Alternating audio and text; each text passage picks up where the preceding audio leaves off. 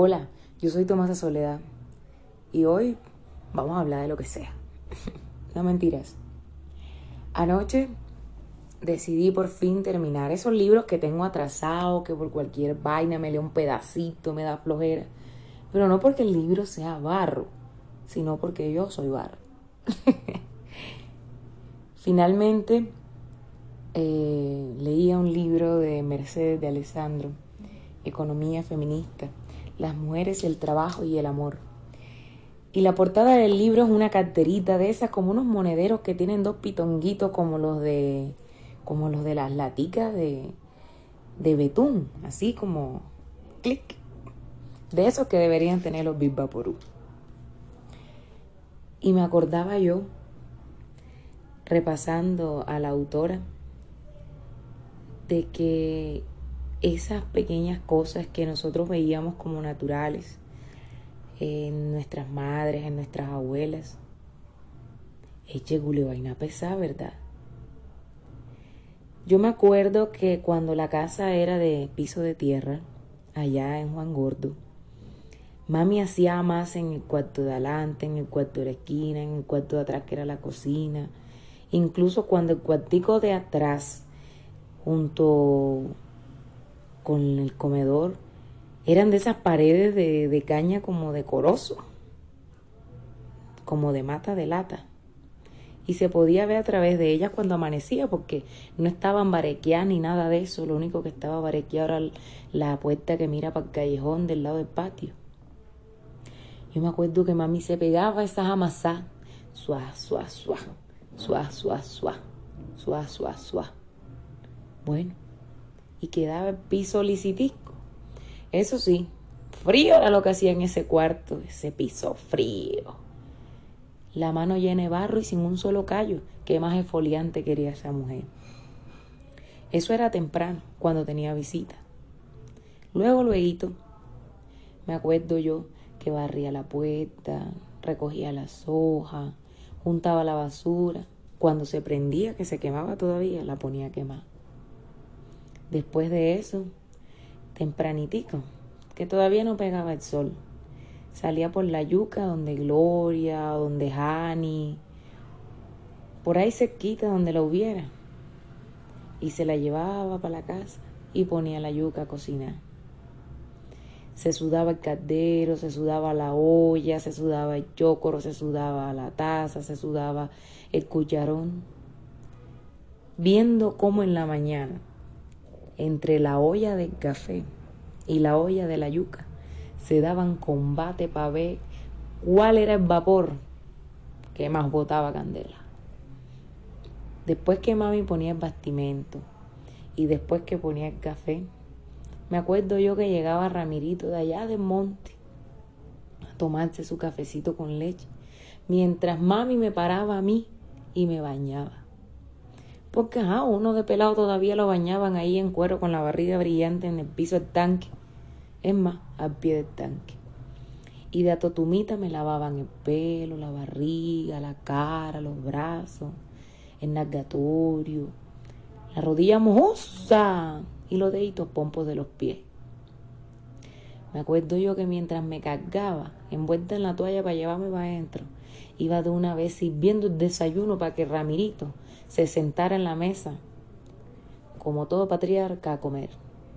Ella seguía derecho a peinarme, pero para acá es tremendo musengue, niña, qué enredamiento. Y mami contó y eso, yo sentía que le iba a dar la pálida y me desenredaba el pelito. Pásenme unos gajitos que se me vieran bonitos y que yo me fuera chévere para el colegio. Me ponía el uniforme, me ajustaba la falda, me subía las medias, me ponía los zapaticos embetunados.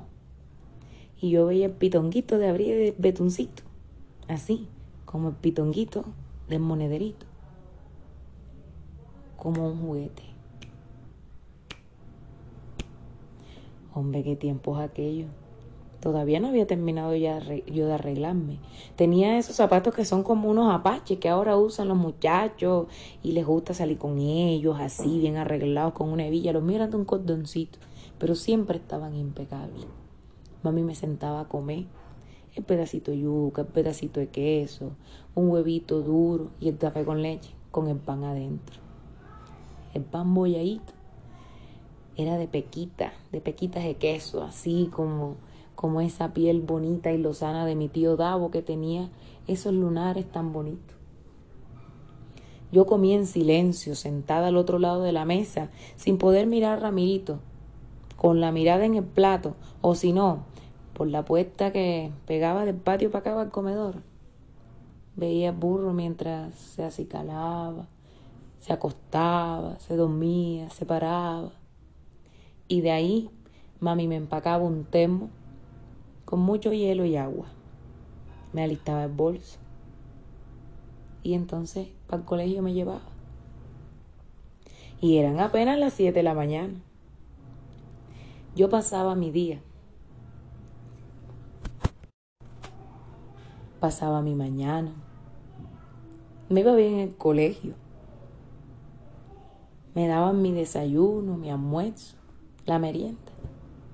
Con 500 pesos o 200 que yo andaba. Y eso sí, tenía que comprar comida nutritiva. ya en mediodía regresaba. Mami había barrido la sala, que ya era de piso, ya había organizado el patio, rosado todito, regado las matas, lavado los trapos, las sábanas que alguna vez me orinaba, porque yo, yo hasta vieja me oriné. ¿Para qué lo voy a negar? Dormí en esas camas que son como el tejido de las mecedoras de fondo, de paja, porque no se me había podido quitar la mala costumbre. Me habían puesto tizón, me habían echado vaporú, me ponían ponchera. Yo creo que hasta psicólogo me iban a poner. Pero a esa hora, cuando yo veía ese poco de sábanas abiertas en la cola del patio, las mediecitas, la pantaletica, la camisetica, toda esa ropa chiquitica que da flojera a lavar. Mami ya había terminado. Servía el almuerzo. Me acuerdo yo que me daba una rabia de ver esa sopa como botaba ese fogaje y yo con ese calor que traía y me sudaba nada más de mirarla. Y me volví a sentar con Ramirito, como todo patriarca, en la cabeza de la mesa y yo en la cola, sin poderle mirar la cara sin poder hablar nada, porque mientras se come no se charla. Me quitaba la ropa, mami me preguntaba qué tarea traía, me decía que si la iba a hacer enseguida y yo obedecía de una vez para la cama. Me sentaba en la orilla, sacaba los cuadernos y ahí empezaba. Raki, raki, raki, ra. Terminaba. Estaba mami echándose el sueño de la tarde, tirada en el pretil de la sala, en toda la mitad con el equipo prendido, escuchando toda ranchera que sonara. Yo esperaba que fueran las dos y pico para que el televisor me prestara y pudiera yo ver los muñecos, los monicongos míos, hasta que Rami, a sentarse a ver televisión, llegara. Mami entonces corría a barrer otra vez la puerta porque llena de hojas estaba. Y después, después arreglaba la cena mientras los platos organizaba. Servía un poquito de arroz, el bastimento que ya había echado, la carnecita de la tarde y todo el mundo a comer agachado, rapidito y desentendido, para bañarse temprano. Nos íbamos entonces a bañar. Mami me buscaba la ropa, me ponía las pintas más sabrositas para por la tarde y de último me echaba un poquito de brillito en la boca. Juego de pelar que en ese tiempo pasaba. Ella era la última que se bañaba y lavaba los platos de la cena y recogía todo lo que estuviera fuera. La sábana, la ropitica, el escobajo, los puercos. Porque en ese momento también la puerca comía en la tarde como en la mañana, como en mediodía, como todo el día.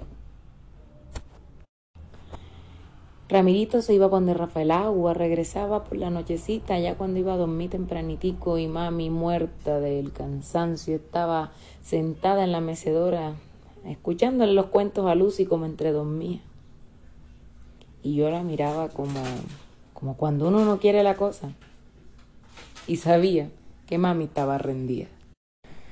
Ahora le oigo los cuentos a Mercedes de Alessandro, hablando de la pobreza en la cara de las mujeres, mirando todos esos esfuerzos que hacen diariamente nuestras cuidadoras para mantener no solo la cordura del hogar, sino la propia. La mente estable, sana, poderosa para darle amor a los hijos.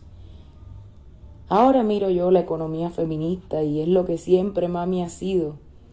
Una mujer de 75 años que crió bastante pesado a cuatro, seis, ocho o diez hijos. Tomás a Soledad Acosta.